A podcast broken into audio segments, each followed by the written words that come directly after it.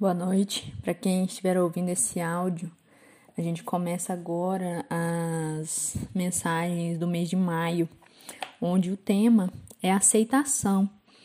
Então, o livro traz o seguinte trecho no início: Se você tirar as correntes, os ferrolhos e os trincos da porta do seu coração e deixar o monstro entrar, ele ficará ali sentado. Mas, a qualquer momento, você pode se levantar e partir. A partir de agora, a mensagem do dia 1 de maio.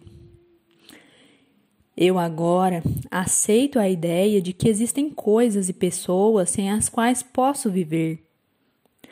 As coisas de que você precisa, que deve ter ou sem as quais não pode viver, dominam você e sua vida, escravizam você não estou falando de comida, roupas ou moradia. Estou falando de qualquer coisa ou qualquer pessoa que você sente que deve ter, tem que ajudar ou de que não pode se afastar por uma razão ou outra. Estou falando de uma série de coisas que vão de comida a sexo, de pessoas a animais de estimação, de roupas a carros importados. Se acredita que não pode viver sem essas coisas, você está com problemas. Como isso acontece? Como nos tornamos escravizados? Por que isso acontece? Sabe por quê? É por causa de uma armadilha chamada medo. O medo fará tudo, usará qualquer coisa ou pessoa para nos tirar do caminho certo nos desequilibrar e dirigir para o caminho errado. O medo sabe muito bem que enquanto acreditar que sua vida depende de alguma coisa ou de alguém, você terá uma desculpa para não fazer o que deve. O medo também sabe que enquanto você tiver uma desculpa para não fazer o que precisa ser feito, ele encontra espaço para dominar. O medo manterá você correndo, se escondendo, encontrando pretextos, se justificando. O medo tol você e sairá vencedor. O medo é a maior das armadilhas. Ele fará você se sujeitar aos outros. Ele fará você se deixar dominar pelos outros. O medo impedirá você de seguir em direção ao seu desejo verdadeiro. Até hoje, você pode não ter se dado conta de todas as coisas e pessoas a quem você se escraviza por causa do medo. Hoje, aceite que tem medo de abrir mão. Faça uma lista de todas as coisas que você considera indispensáveis e identifique todas as desculpas que dá para mantê-las. Depois, mental ou emocionalmente, desapegue-se delas. Hoje, eu me dedico a começar a eliminar todas as razões, desculpas e hábitos baseados no medo. Áudio do dia 2 de maio. Eu agora aceito a ideia de que sou eu quem tem que saber quem sou. Se você realmente deseja viver sua vida da maneira mais plena e realizar ao máximo seu potencial, precisa se dispor a correr o risco de enfurecer as pessoas. Sim, elas ficarão furiosas. Todas as vezes que você deixa de valorizar a opinião dos outros a seu respeito, eles ficam danados, porque sentem que você não depende da avaliação deles para saber quem é. Se você deseja saber do quanto é capaz, até onde pode chegar, o quanto pode alcançar, é preciso se dispor a desligar-se da opinião de algumas pessoas, o que não quer dizer que as esteja desprezando ou que queira exibir-se. Não. Significa que é você quem precisa se reconhecer, tomar posse de si e do seu desejo, sem depender da expectativa alheia. Você pode ouvir os outros sem depender de suas opiniões mas não deve descartar a contribuição que possam dar. É só estar consciente da diferença entre imposição e contribuição. As pessoas podem discordar do que você faz ou de como faz, mas elas não estão vivendo a sua vida. Você está. Enquanto não tiver uma visão muito clara a seu respeito, você não terá muita ideia do que é a sua vida. Até hoje, você pode ter dependido da opinião dos outros sobre você e feito o possível para fazer as pessoas aprovarem suas ideias e comportamentos. Hoje, arrisque. Diga serenamente a alguém o que realmente deseja para a sua vida. Diga gentilmente a essa pessoa que você não concorda com a opinião dela a seu respeito. Depois, assuma a sua vida e sinta-se feliz com as suas descobertas. Hoje, eu me dedico a viver minha vida sem culpa baseando-me em minhas próprias opiniões. Áudio do dia 3 de maio. Eu agora aceito a ideia de que posso tornar as coisas mais difíceis do que são. De fato, as coisas não são tão complicadas quanto você está pensando. Pelo contrário, são muito simples. Infelizmente, você está criando um problema onde não há necessidade está vendo fantasmas onde não existem, está fazendo tempestade em copo d'água. Realmente não há razão alguma para brigar ou discutir sobre isso, para explicar ou exigir uma explicação. Vamos parar com isso. Você não gostou do que aconteceu. Você não mereceu isso. Ultrapassou seus limites. O acordo que você fez ou fizeram com você foi quebrado. O que está acontecendo ou aconteceu não é nem foi escolha sua. Não foi você quem fez. Portanto, é realmente muito simples. Pare de procurar ou pedir uma explicação. Pare de exigir que as pessoas façam o que você quer quando elas já demonstraram falta de vontade ou incapacidade para fazê-lo. Aceite o que aconteceu e decida o que fará a respeito. Quando tomar a melhor decisão para a sua vida, siga em frente. Até hoje, você vem tornando sua vida mais difícil do que deveria ser. Hoje, aceite o que você sabe e sente como certo para você, sem tentar convencer os outros de que isso deve ser o certo para eles. Hoje eu me dedico a ver as coisas sem complicações e mantê-las simples. Áudio do dia 4 de maio. Eu agora aceito a ideia de que devo aprender a duvidar das minhas dúvidas e negar minha própria negatividade. Os médicos receitam remédios na tentativa de facilitar a cura física. No livro dos Provérbios, encontramos e que muitos teólogos consideram a melhor receita para uma vida bem-sucedida. Confia no Senhor de todo o teu coração e não te apoies no teu próprio entendimento. Reconhece-o em todos os teus caminhos e ele endireitará as tuas veredas. Se, se fosse simples assim, essas palavras colocam quatro enormes desafios: confiança, coração, compreensão e reconhecimento. Temos problemas em confiar. Não conseguimos confiar nas pessoas, nem confiamos que as coisas acabarão sendo da forma que desejamos. Logo, como podemos confiar em Deus? Quando você acha que sabe tudo, não consegue aprender mais nada.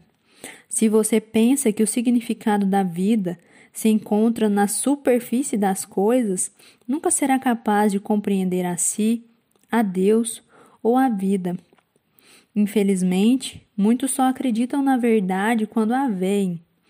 Logo, não podem reconhecer a verdade quando ela é revelada. Essas são as pessoas que fazem questão de estar certas. Quando desejamos estar certos, é difícil confiar no nosso coração, porque sabemos quantas vezes ele errou. Você reconhece Deus? Mais importante, como você o reconhece? Passo 1. Aceite que você não sabe tudo. Passo 2. Abra o seu coração, mesmo quando estiver ferido. Passo 3. Confie que Deus deseja para você o que você deseja para si. Assim, você estará reconhecendo Deus. Até hoje, você pode ter resistido a tomar o remédio divino. Hoje, aceite que ele funciona, mesmo que você não saiba como. Hoje, eu me dedico a seguir a receita divina para uma vida bem-sucedida. Áudio do dia 5 de maio. Eu agora aceito a ideia de que não importa o resultado, fiz o melhor que podia. O que mais poderia ser feito? Você continua pensando na experiência. Repensa suas ações e respostas e começa a se questionar e a duvidar de si, em vez de ficar se torturando porque não responde honestamente a esta pergunta simples: O que mais eu poderia ter feito? E em seguida, se eu podia ter feito, por que não fiz? Você poderia ter tido mais cuidado, mais compaixão, mais compreensão? Provavelmente. Poderia ter sido mais paciente, mais tolerante? Poderia ter falado mais ou menos? Poderia ter escutado com mais atenção? Poderia ter planejado melhor? Esperado mais? Talvez pudesse, mas o fato é que não fez. Pare de acusar-se e ouça o que vou lhe dizer com a maior convicção. Algo muito simples, muito fácil. A verdade é que se você pudesse fazer, você teria feito. O fato é que você não fez, e isso significa que você não pôde fazer por razões que talvez não sejam muito claras neste momento. Olhar para trás e ficar remoendo o que passou não ajudará você em nada, nem fará você crescer.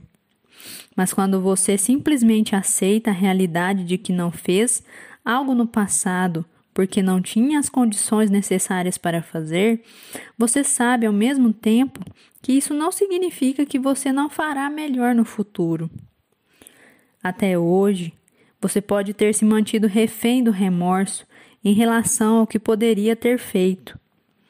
Hoje, conscientize-se de que você fez tudo o que tinha condições de fazer naquele momento. Reflita e anote o que viu, ouviu sentiu e experimentou no passado. Aprenda com a experiência para fazer melhor mais tarde. Hoje eu me dedico a aceitar que fiz o melhor que podia. Eu agora aceito a ideia de que sou capaz de fazer bem melhor na próxima vez. O prefixo re significa fazer novamente. Que bênção! Pense, você pode repetir uma lição até fazê-la corretamente. Você pode se recuperar moral e fisicamente após um retrocesso. Você pode reestruturar sua vida caso ela se, re... se desestruture. Pode recriar sua imagem. Pode se reposicionar em qualquer situação após tê-la reavaliado e sempre pode repensar a, a avaliação. Embora não gostemos de refazer muitas coisas, quando consideramos que o re é uma bênção, fazer novamente pode não ser tão ruim assim. Você pode refazer frases ditas rudemente. Você pode recuperar as perdas reorganizando-se. Não há razão alguma para viver com remorso quando você considera que toda experiência é um ensaio para a próxima experiência, você sempre pode se retirar de uma situação quando sente que não consegue se relacionar. Retirar-se é um sinal de sua recusa em aceitar o que não serve para o seu bem. Quando você renuncia a hábitos, pessoas e situações que não estão à sua altura, você regenera seu poder. Reforme sua vida. Reavalie o que precisa fazer e faça sem resistência.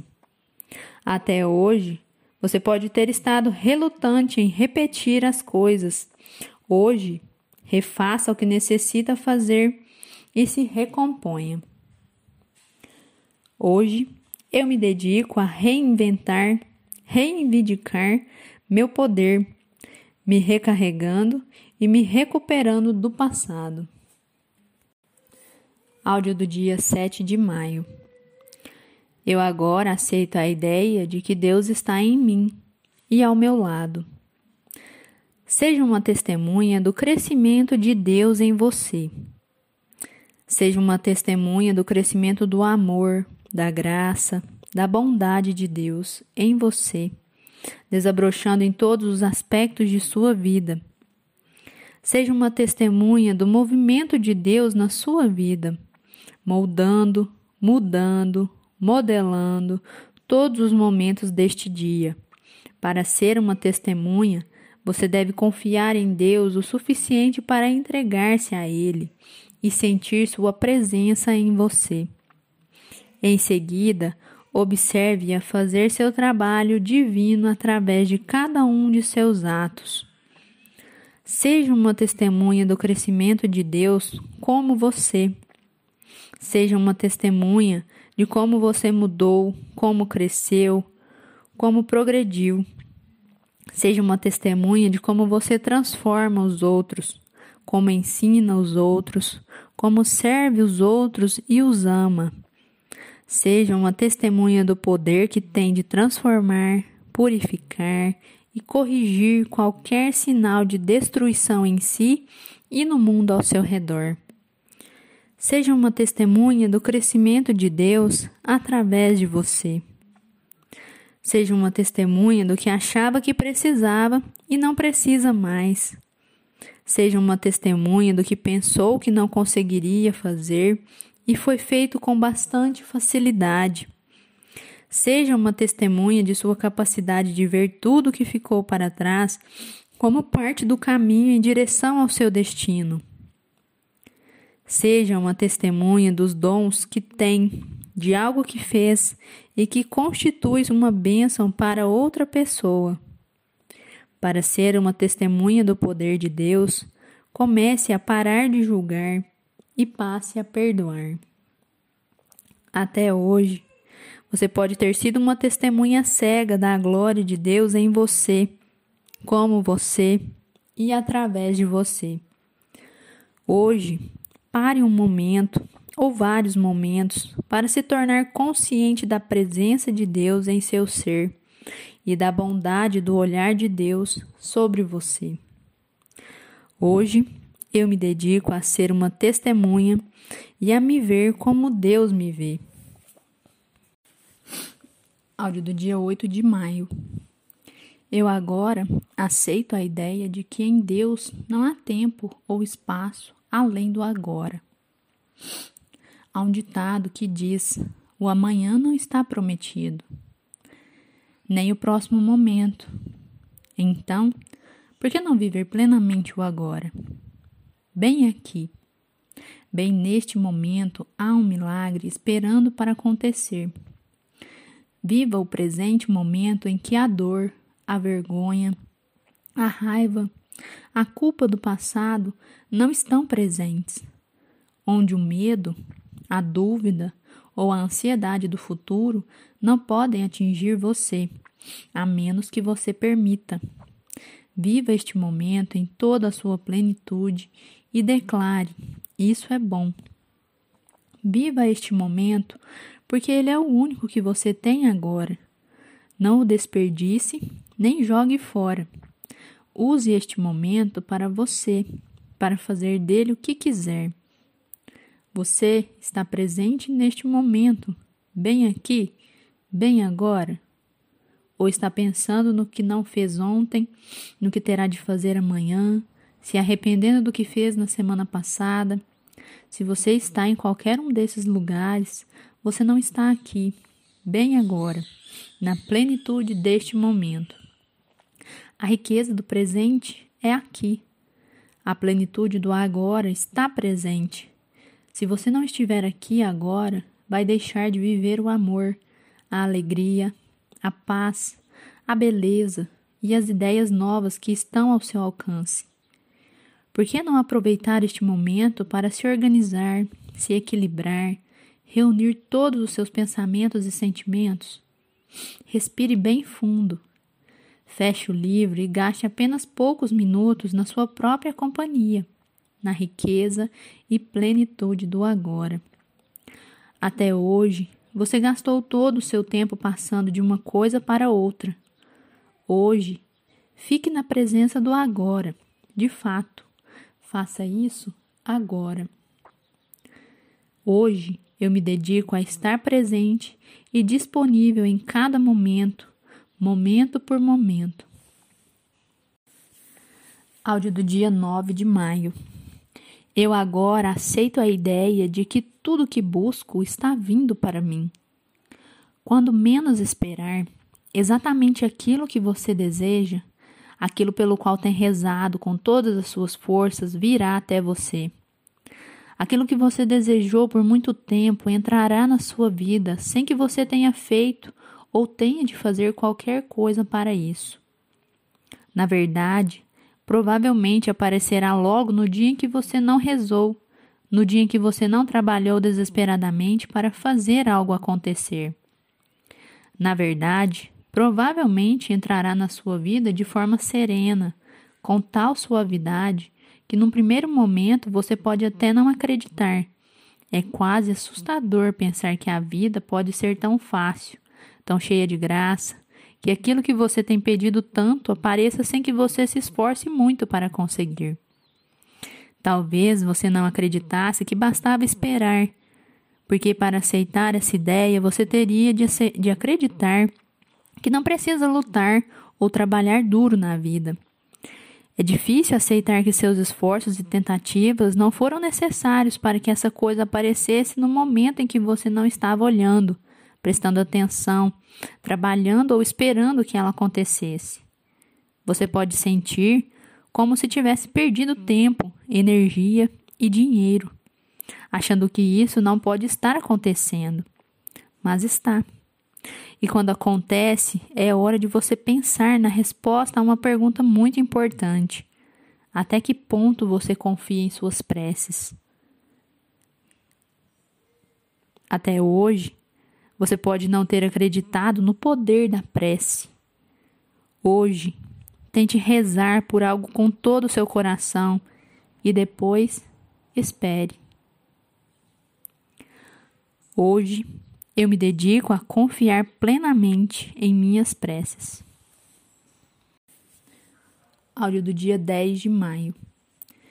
Eu agora aceito a ideia de que sou a única pessoa que pode determinar como os outros me veem e se lembram de mim.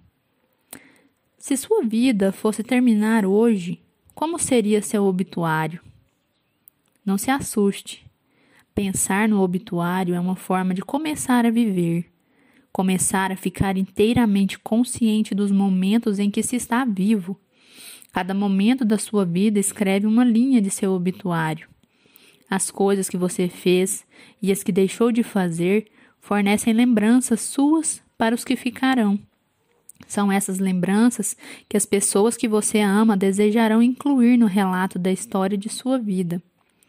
É você quem escreve seu próprio obituário. Você está escrevendo uma história de angústia ou de persistência? De compaixão ou de arrogância? De generosidade ou de egoísmo? Você trouxe uma contribuição de alegria para os lugares em que passou, para as pessoas com quem conviveu? Caiu, se recuperou e seguiu em frente? Ou ficou reclamando e se lamuriando? O que o seu obituário dirá a respeito da forma como você tratou os outros e os fez se sentirem? Como se comportou em momentos de crise? É verdade que os obituários podem falar apenas dos seus aspectos positivos. Mas tanto você quanto as pessoas que conhecem você saberão a verdade. Talvez agora seja o momento de pensar como você está vivendo e o que deseja que seja lembrado a seu respeito quando não existir mais.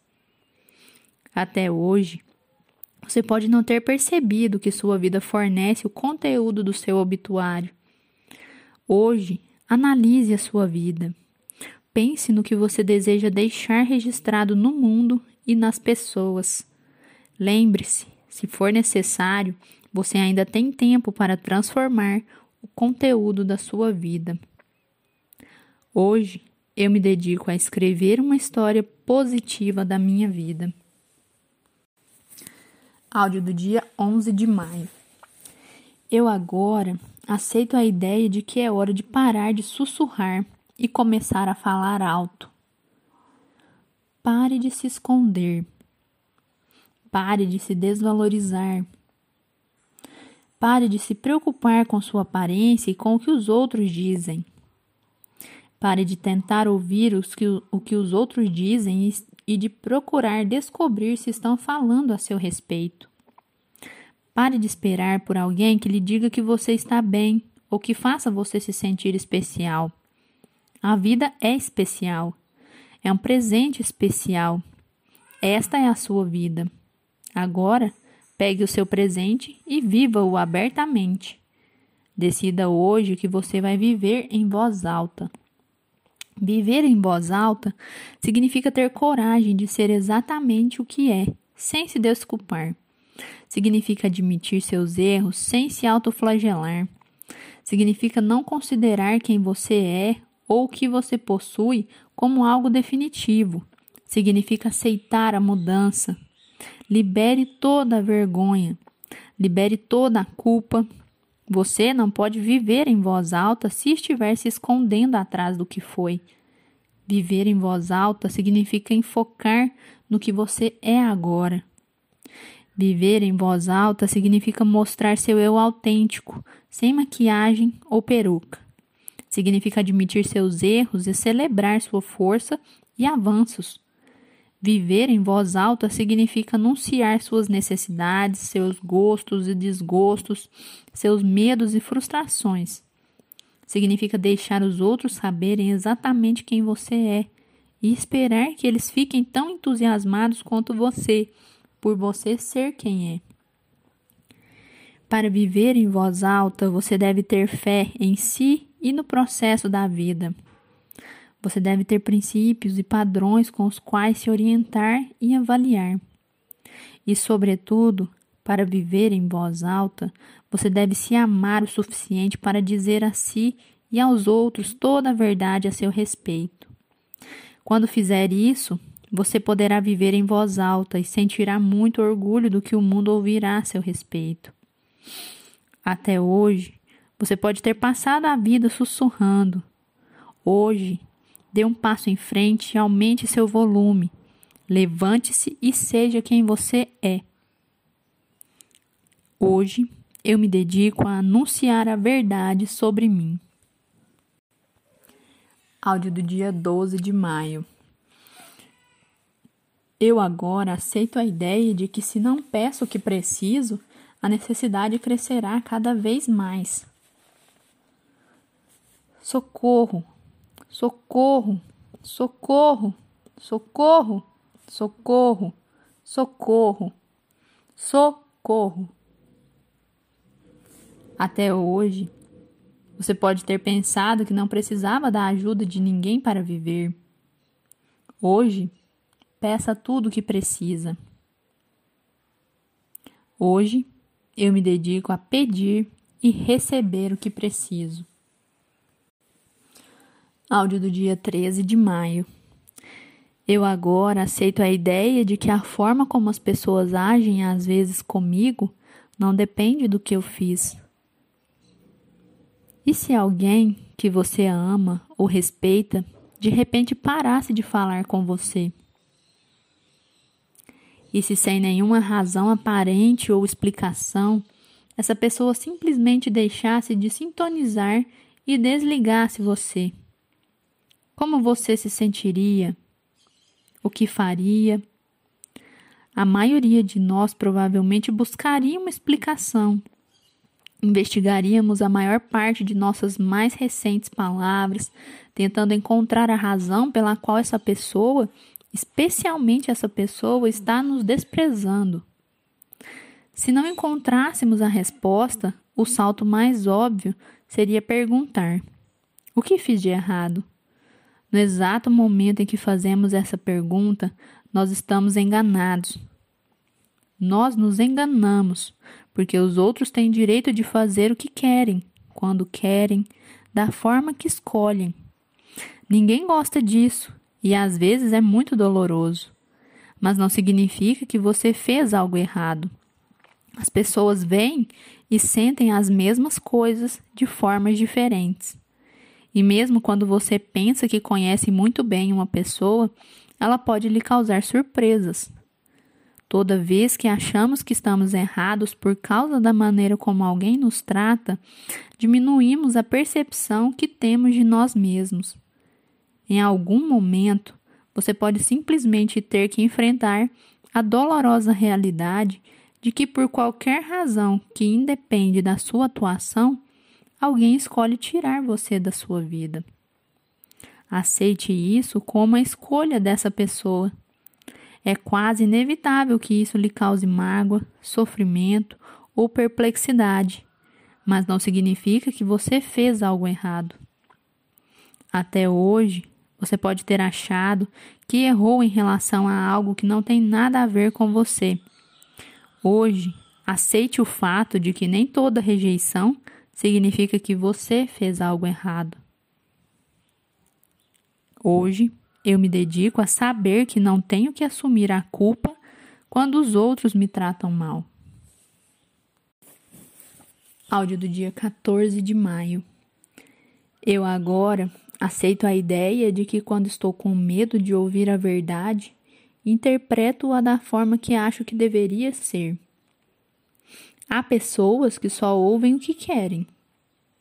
É uma característica que dificulta muito a comunicação com os outros. As pessoas que só ouvem o que querem, em geral, perdem a essência do que está sendo dito, interpretam errado o sentido da mensagem e deixam de agir a partir do que foi comunicado. Quando são questionadas, porque interpretaram mal o que foi dito, elas se aborrecem. As pessoas que só ouvem o que querem muitas vezes se sentem acusadas e criticadas, quando essa não foi a intenção de quem falou. Estão sempre na defensiva, o que torna difícil falar com elas. As pessoas que só ouvem o que querem colocam significados no tom da voz de quem lhes fala. Frequentemente, interpretam os gestos do outro da forma que lhes convém. Vigiam o movimento dos olhos e a direção da cabeça do interlocutor, imaginando censuras. Descartam qualquer responsabilidade pelas ações cometidas. Nunca é culpa delas, mas é, porque elas não ouviram o que foi dito. Até hoje, você pode ter sido uma pessoa que só ouviu o que queria em vez de prestar atenção ao que estava realmente sendo dito. Hoje, procure ter objetividade para não acrescentar significados ao que os outros falam, para não distorcer o que dizem ou diminuir o valor da comunicação por desprezar quem está falando. Hoje, eu me dedico a procurar ouvir a verdade do que está sendo dito e não distorcer a verdade em meu próprio interesse. Áudio do dia 15 de maio. Eu agora aceito a ideia de que posso estar me impedindo de receber mais do que já tenho. Enquanto você estiver se agarrando ao que possui, seu leque de possibilidades estará bloqueado. Esta posse pode ser mental, emocional ou física. De qualquer forma, é um sinal de medo. Se você tiver medo de perder o que possui, é porque sua consciência se baseia na falta, na crença de que não há o suficiente para ser dividido. ou de que quando há, você não receberá a sua parte. Agarrar-se ao que possui não é o mesmo que cuidar do que você valoriza ou proteger o que é seu. Agarrar-se é o que a maioria das pessoas faz quando se conforma em ter menos do que deseja. Agarrar-nos é o que fazemos em vez de pedir o que queremos e depois assumir a responsabilidade por sua criação. Quando você realmente acredita que merece o melhor e que existe um volume suficiente do melhor para que você receba a sua parte, não haverá necessidade de se agarrar ao que possui. Você não se preocupará com o que possui. Não viajará, não vigiará o que possui. Não viverá com medo de perder o que possui, achando que sua vida de alguma forma será reduzida. Quando conseguir parar de agarrar-se ao que possui, você começará a perceber que suas bênçãos não podem ser usurpadas nem irão embora, pois o universo cumpre sempre a sua parte. Até hoje, você pode ter se agarrado a coisas e pessoas com medo de que elas não pudessem ser substituídas em sua vida. Hoje, permita-se imaginar como seria sua vida se suas mãos e seu coração fossem receber algo melhor do que aquilo a que você se agarra neste momento. Hoje, eu me dedico a abrir minhas mãos, meu coração e minha vida para receber bênçãos maiores. Áudio do dia 16 de maio. Eu agora aceito a ideia de que sempre que eu vir um buraco, devo contorná-lo. Alguém deixou você e agora há um buraco em sua alma. A pergunta é: como você o preencherá? Vai preenchê-lo com as dolorosas recordações do sofrimento e da rejeição? Ou com as recordações das risadas e dos diversos momentos de alegria que tiveram juntos? Vai preenchê-lo com ódio e ressentimento? ou vai preenchê-lo com a gratidão de ter agora a oportunidade de escolher como vai preencher o buraco. Vai preenchê-lo com as inúmeras razões pelas quais isso não deveria ter acontecido com você? Ou vai preenchê-lo com a coragem necessária para aceitar que foi isso que aconteceu com você? Vai preenchê-lo com a confiança de que pode lidar com isso, seja lá como for? ou vai preenchê-lo com a crença do fracasso, de que não pode passar por isso ou de que não será capaz de preencher esse buraco. Vai esvaziar toda a sua autoestima até que o buraco se torne um poço de autopiedade, insegurança e todos os sentimentos que mantêm você no buraco do desespero. Vai se atirar no buraco e ficar lá chorando. Você pode tapar o buraco com amor, preces e aceitação da sua capacidade de pular ou se desviar do buraco. Você também pode recuar, dar-se um tempo e esperar ver o eu que emerge do buraco. A escolha é sua.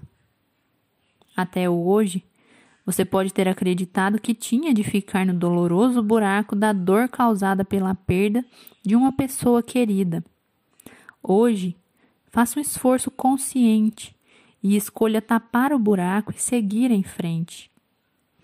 Hoje, eu me dedico a tapar os buracos e preencher todos os espaços de minha vida. Áudio do dia 17 de maio.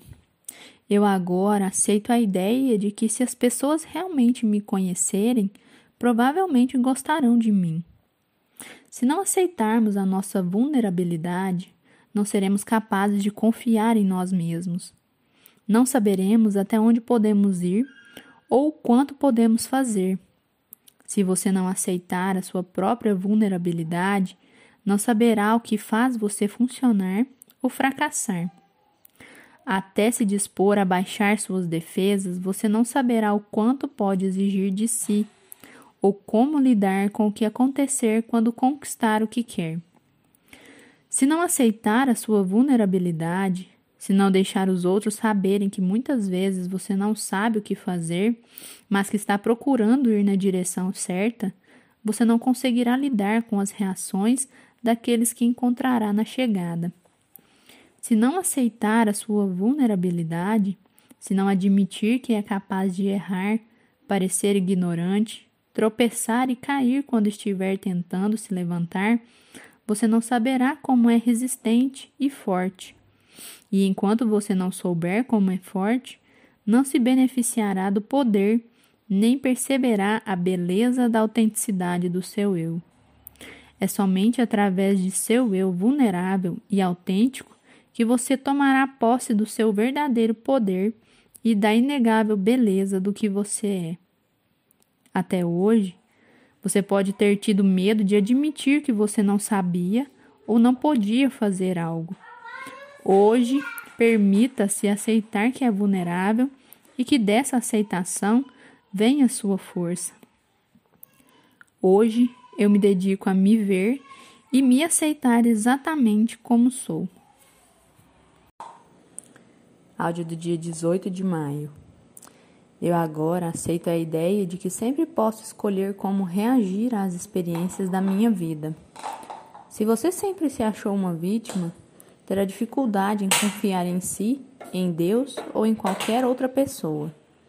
Enquanto se considerar uma vítima, terá alguém para culpar, alguém para ser responsável pelo que aconteceu e pelo que está acontecendo em sua vida. Certamente, algo desagradável já aconteceu com você, mas isso foi ontem e o momento é agora. Não há razão para permanecer como vítima. Enquanto se sentir uma vítima, não poderá assumir a responsabilidade pelo que é, pelo que faz ou por como se sente. Fique sabendo: vítimas não escolhem, elas reagem ao medo. Enquanto sentir medo, não conseguirá confiar. Enquanto for uma vítima, você não conseguirá ver a lição. Na realidade, talvez você não queira ver a lição. Você deseja sempre uma explicação, mas como não confia em ninguém, não acredita nas explicações que lhe dão. Se você se considera vítima, não consegue admitir que cresceu e está crescendo como resultado da sua experiência.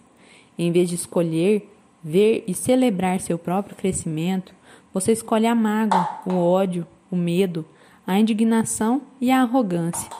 Na verdade, o gosto do ódio sobe por sua garganta cada vez que você pensa no que aconteceu, porque não acredita que alguém avalie o quanto aquilo foi horrível para você.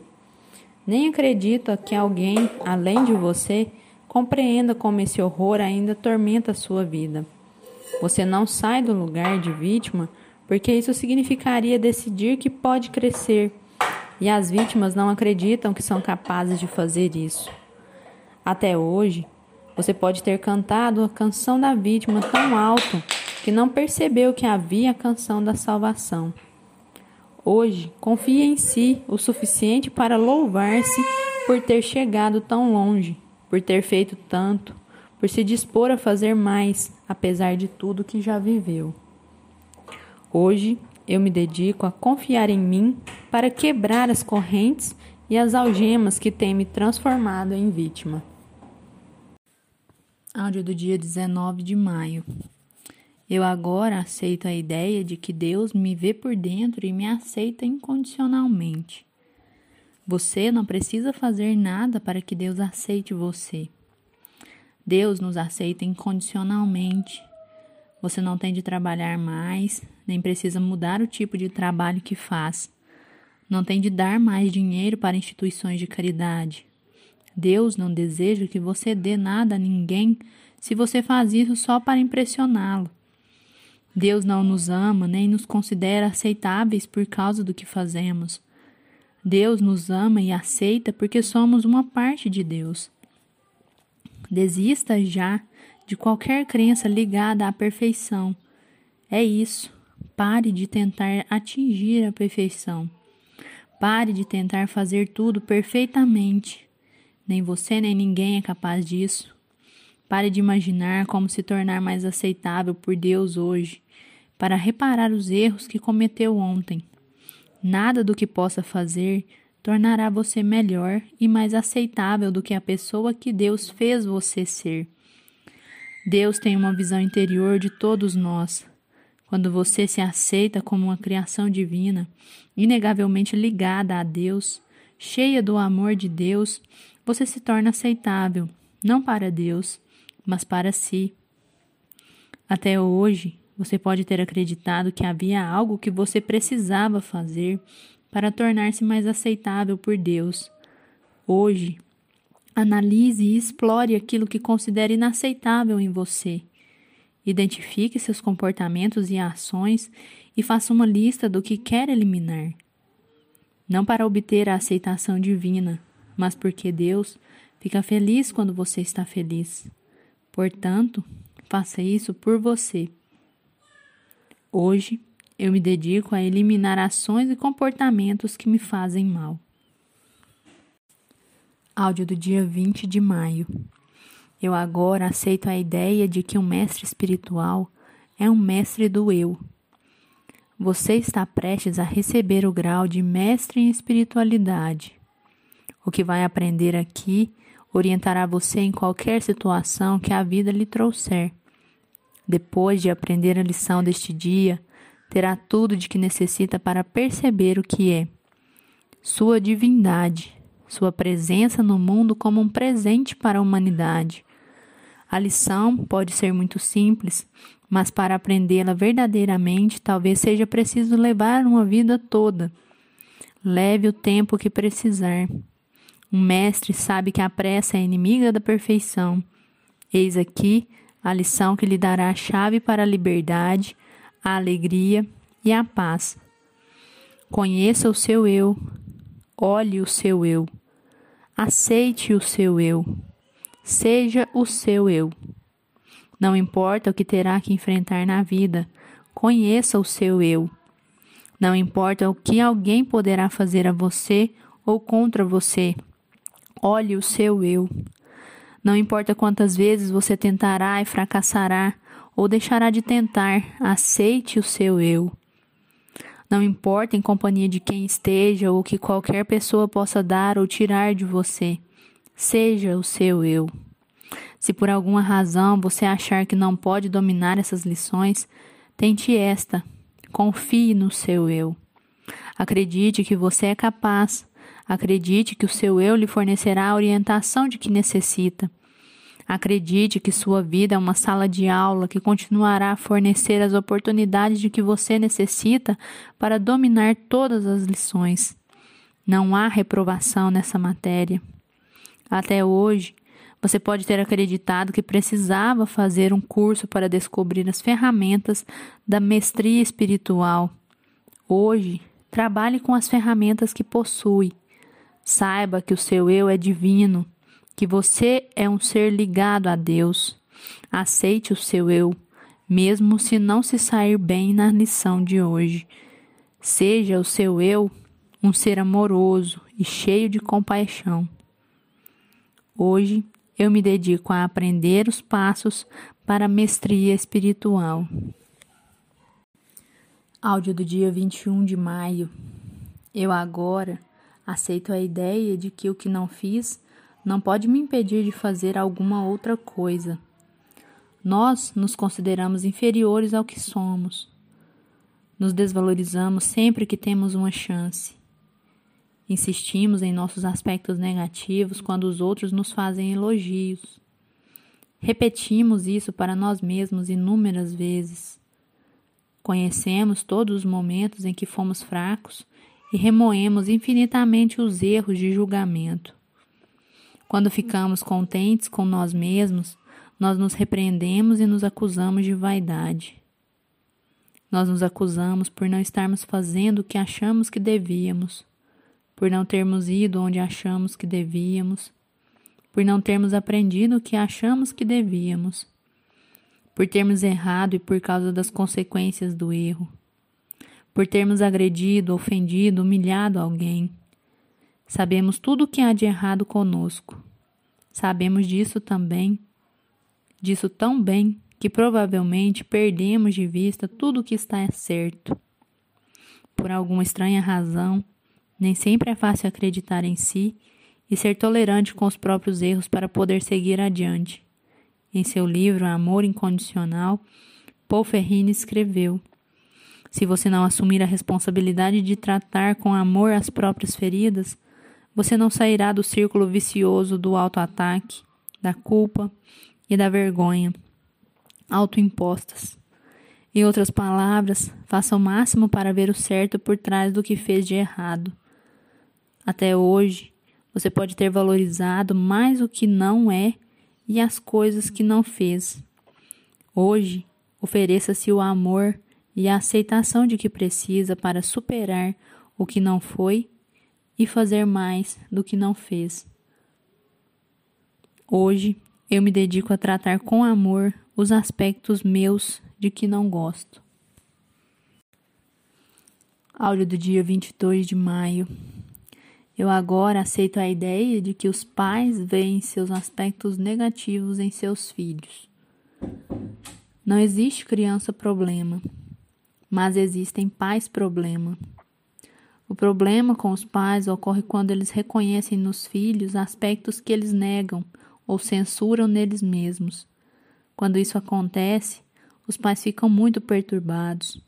Quando os pais veem os filhos ousando fazer coisas que os amedrontavam, ficam divididos entre a admiração e a inveja. Quando os pais reconhecem que seus filhos estão dispostos a correr riscos que eles não se dispuseram a correr, ou vencer obstáculos que eles acreditavam intransponíveis, podem se sentir incapazes. E se não tiverem consciência de seus sentimentos, são capazes de impedir os filhos de ousar. Quando os pais compreendem que os filhos têm o poder de fazer o que decidiram, eles sentem que sua autoridade está sendo desafiada. Quando os pais acreditam que sua autoridade está sendo desafiada, farão qualquer coisa para reprimir o filho. Correrão até o risco de destruir a personalidade do filho. Quando um pai é confrontado pelas opiniões dos filhos, pode sentir-se inseguro quando um pai é confrontado pelas percepções do filho, pode sentir-se incapaz. Quando um pai é confrontado pela capacidade do filho em ver a verdade, saber a verdade e falar a verdade, o pai pode fazer o filho duvidar de suas convicções.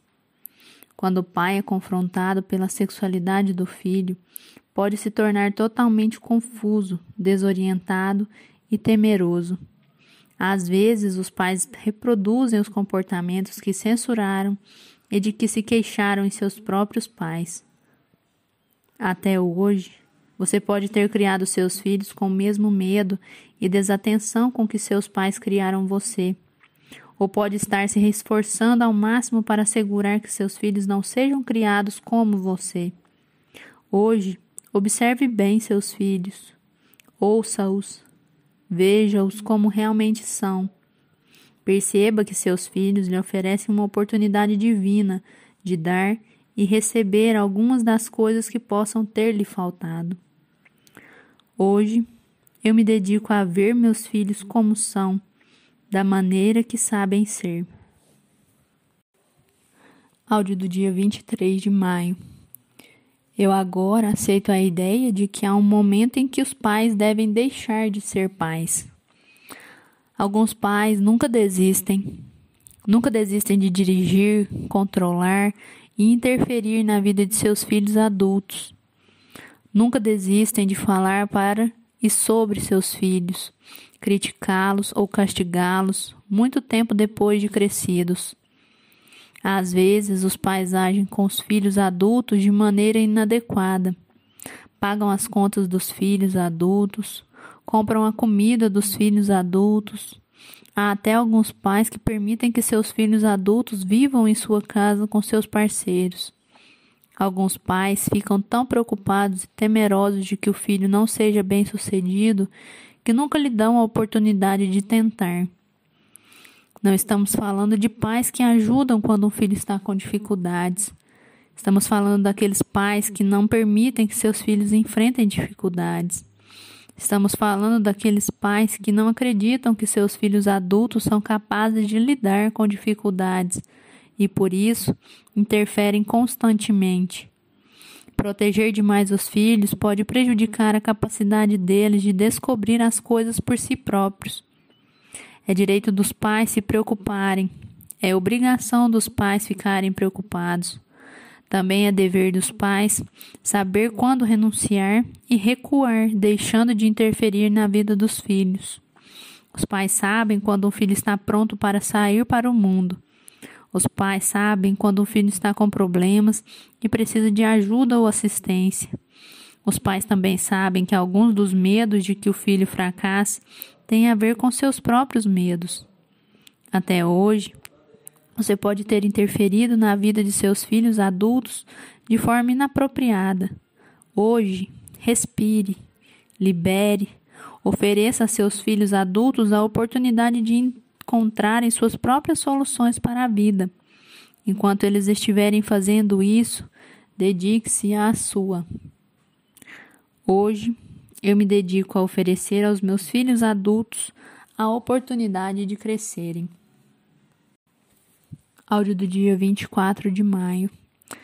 Eu agora aceito a ideia de que aquilo que me incomoda nos outros são coisas que me incomodam em mim. Veja as pessoas de sua família como de fato são. Seres espirituais em uma jornada espiritual que nem sempre segue um caminho direto. Veja os membros de sua família como almas em uma jornada, tendo dificuldades com suas lições, exatamente como você. Veja-os como crianças vulneráveis e inocentes, com tanto medo de seus desafios quanto você tem dos seus. Tal como você, nem sempre eles fazem a coisa certa, da forma certa, pelas razões certas e há momentos em que eles precisam de alguma chance.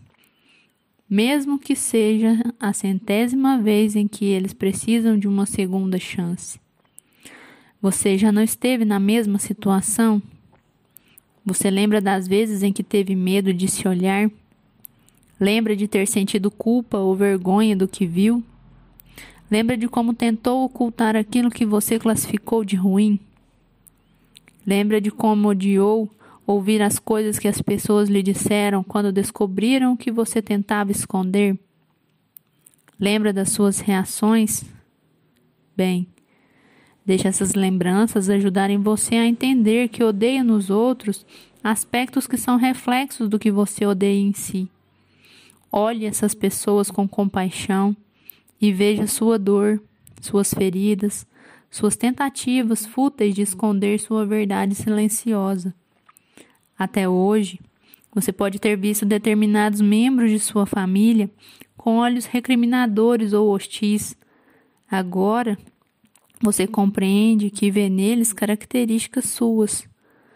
Hoje, olhe para seus parentes, sua comunidade e a família mundial com compaixão, dando-lhes o apoio e o amor de que eles precisam para desejarem melhorar.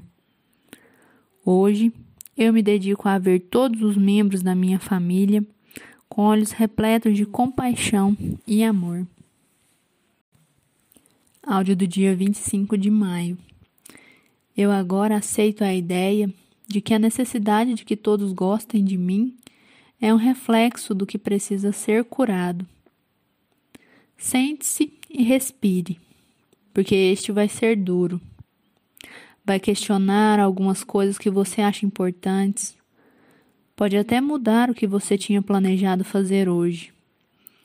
Talvez você pense que já sabe o que vou dizer. Sabe o que é? Aqui está. Nem todo mundo tem de gostar de você. Na verdade, nem todo mundo pode gostar de você. Nem todo mundo deve gostar de você Gostar de você não é o objetivo da vida de todo mundo, exceto da sua. Há momentos em que, por razões não aparentes, as pessoas decidem que você não é alguém de quem elas gostam. Talvez se afastem ou manifestem indiferença, mas podem chegar a declarar que odeiam você. Dirão coisas que magoarão seus sentimentos. Às vezes fecharão a cara e deixarão de cumprimentar você só para serem perversas e desagradáveis. Por mais que você se empenhe para conquistá-las, não adiantará nada. Isso não significa que sejam pessoas ruins. Ah, não. Simplesmente significa que podem estar acontecendo com elas coisas que não têm nada a ver com você. Se você não tiver consciência de que o problema é das pessoas, isso trará à tona uma forte sensação de abandono, rejeição, de não ser suficiente ou não fazer as coisas de forma suficientemente correta. Quando você descobre que alguém que considera importante não gosta de você, o mecanismo para agradar de qualquer forma todas as pessoas será acionado e você vai precisar lidar com ele. É um momento de bênção, pois este é precisamente o mecanismo que você precisa curar. Até hoje, você pode ter se preocupado por saber que há pessoas que, por uma razão ou outra, simplesmente não gostam de você. Hoje, preocupe-se em compreendê-las aceitar este fato e desapegar-se dos sentimentos que ele provoca. Hoje, eu me dedico a examinar e curar minha necessidade de receber sempre amor e aceitação dos outros. Áudio do dia 26 de maio. Eu agora aceito a ideia de que o objetivo de viver é exaltar Deus e a minha vida. Viver não significa fazer o que é certo. A vida é o chamado que Deus faz à sua alma, para que você se veja como uma parte dele, para que viva de acordo com os princípios que honram a Deus e tenha por objetivo fazer o bem. Deus é bom, sabe? É essa mesma bondade que a vida espera de você e lhe dará quando viver uma vida íntegra. Integridade, a bondade que existe em você e se expressa através de você. Integridade, o compromisso de agir a partir do que seu coração sente. Integridade, o desejo de sempre dar o melhor primeiro para si e depois para os outros, sabendo que cada momento de contato com outro, com outro ser é um presente de Deus. Integridade, ansiar saber a verdade, buscar a verdade, aprender a verdade, divulgar a verdade, agir na verdade e honrar a verdade para o bem de todos, inclusive o seu. Integridade, aceitar as coisas como são e acolher o que honram você e Deus sem condenar os outros. Até hoje, você pode ter agido apenas de forma correta, sem se preocupar com a integridade. Hoje, defina sua integridade. O que você está fazendo? Por que está fazendo? Como está fazendo? Como está honrando Deus e o universo? Hoje, eu me dedico a definir e viver a integridade de forma a me respeitar e honrar a Deus. Áudio do dia 27 de maio. Eu agora aceito a ideia de que um caminho espiritual é um caminho centrado no coração, que não pode ser encontrado em um livro. A espiritualidade intelectual não salva ninguém. Com frequência, as pessoas vão em busca de um caminho espiritual na tentativa de encontrar o significado mais profundo da vida.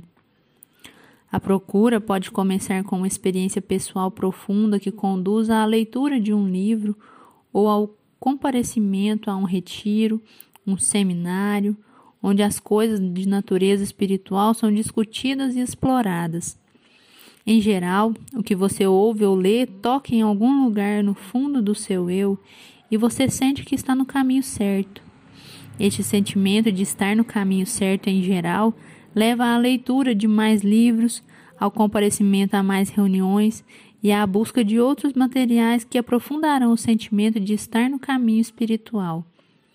Todas essas coisas são boas e podem ser reconfortantes durante algum tempo, mas correm o risco de se tornarem uma experiência intelectual em vez de uma experiência espiritual. Isto não significa que você não deva ler coisas de natureza espiritual nem que não deva comparecer a eventos com a intenção de ampliar sua compreensão espiritual. Isto significa claramente que ler livros, tomar notas, assistir a palestras, ser capaz de repetir o que leu não salvará você. Uma coisa é saber o que deve ser feito, outra é fazê-lo de fato. Ler leva a saber, fazer leva à experiência, e só a sua própria experiência é que salvará você. Até hoje, você pode ter acreditado que só precisava de um conhecimento profundo dos princípios e ideais espirituais. Hoje, faça com que seus atos partam do coração. Não se esqueça, peça ao Espírito Santo para ajudar você a agir com o coração. Hoje, eu me dedico a seguir no caminho espiritual, sentindo meu coração, sentido pelo coração, através dos meus atos. Áudio do dia 28 de maio. Eu agora aceito a ideia de que ninguém realmente pode me amar até que eu realmente me ame. O que vou lhe pedir pode parecer bobo, mas é capaz de salvar sua vida.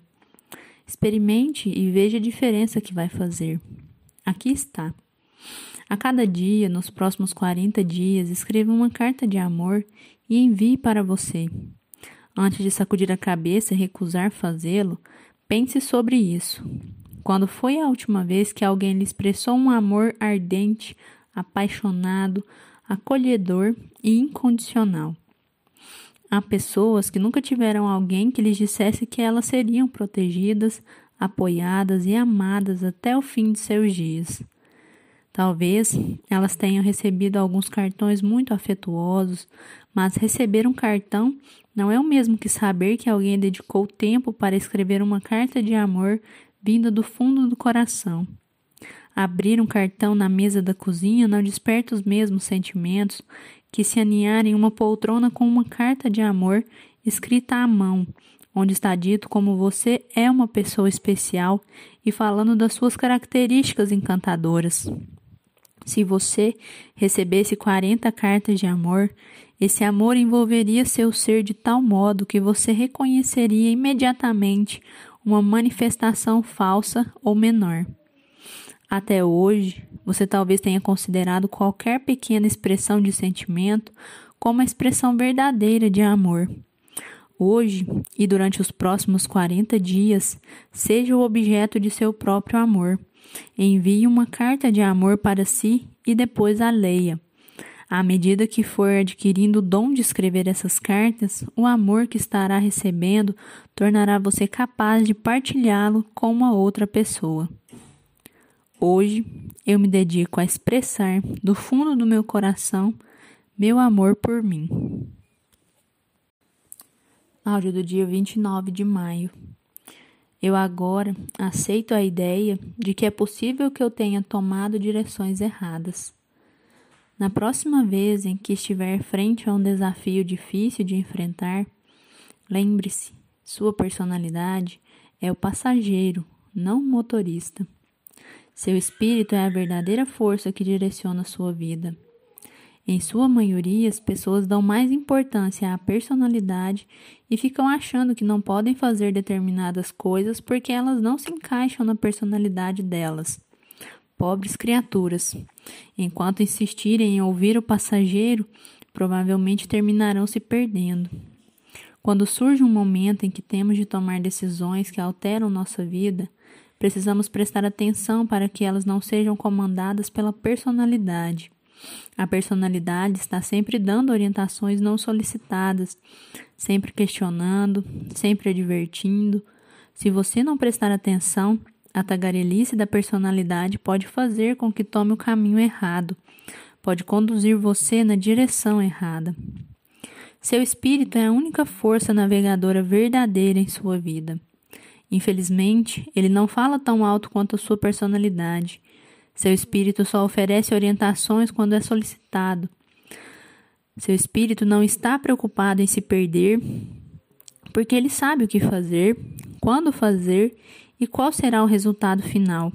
Seu espírito sabe o melhor momento para viajar, o melhor momento para parar e descansar e as melhores estradas. Seu espírito, ao contrário da sua personalidade, não está tão preocupado em fazer você se sentir confortável. Está preocupado em fazer com que você tenha uma viagem segura a caminho do crescimento. Até hoje, as exigências e controles de sua personalidade podem ter guiado você para o caminho errado. Hoje, analise seu comportamento minuciosamente para descobrir como a personalidade dirige você. Depois, convide seu espírito a mudar sua vida na direção que Deus teria dado. Hoje eu me dedico a seguir as direções do meu espírito, o verdadeiro poder direcionador de minha vida. Áudio do dia 30 de maio. Eu agora aceito a ideia de que algumas coisas nunca envelhecem. Elas simplesmente ficam melhores e mais profundas. Os Dez Mandamentos do Novo Milênio. Comece sempre o seu dia entrando em contato com Deus Reze por seus pais assim que terminar de rezar por você. Respeite-se o suficiente para não pegar coisas que não lhe pertencem, o que inclui as pessoas de outras pessoas. Evite dizer a alguém alguma coisa a respeito de outra pessoa até que você tenha dito a ela pessoalmente. Evite dizer para alguém alguma coisa que você teria vergonha de dizer a Deus na presença de Deus.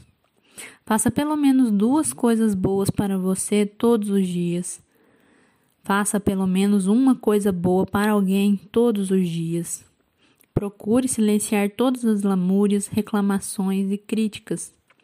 Quando tiver vontade de fazê-las, pare um instante, respire fundo e desapegue-se.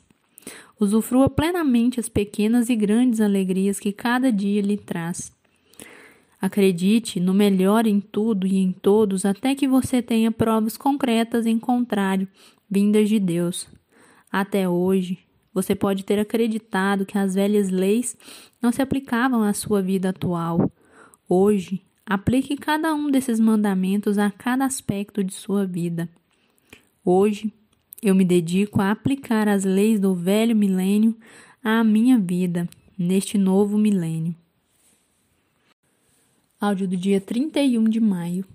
Eu agora aceito a ideia de que sou o corpo que é o corpo de Deus. O apóstolo Paulo fez uma pergunta muito importante a seus discípulos quando escreveu: Acaso não sabeis que sois o templo de Deus e que o Espírito de Deus habita em vós? Muitos ainda hoje resistem à ideia de que somos todos divinos. Parecem não captar o conceito de que Deus está realmente em nós.